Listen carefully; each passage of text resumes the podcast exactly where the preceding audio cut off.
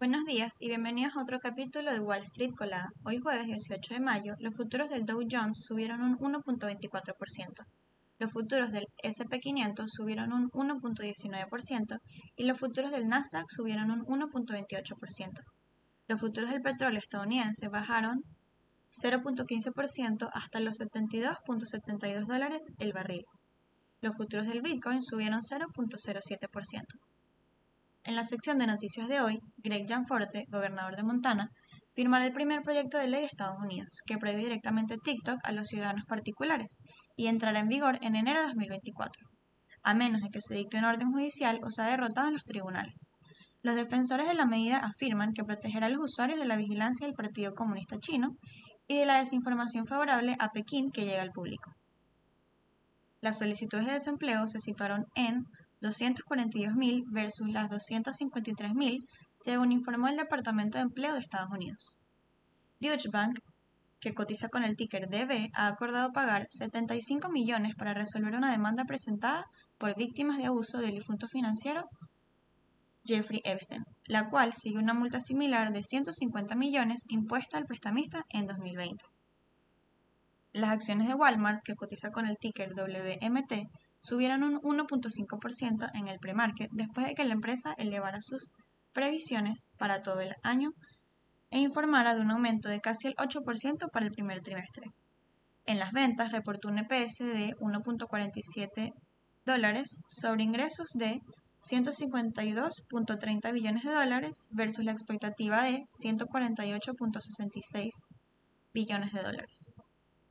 Las acciones de Alibaba, que cotiza con el ticker BABA, bajaron un 1% luego de publicar resultados mixtos en el último trimestre, aunque según el informe los ingresos aumentaron un 2% año a año, alcanzando los 29.6 billones de dólares.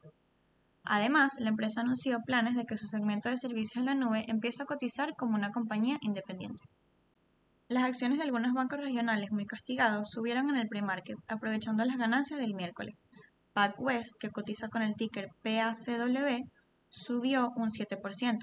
Western Alliance, que cotiza con el ticker WAL, un 3.9%.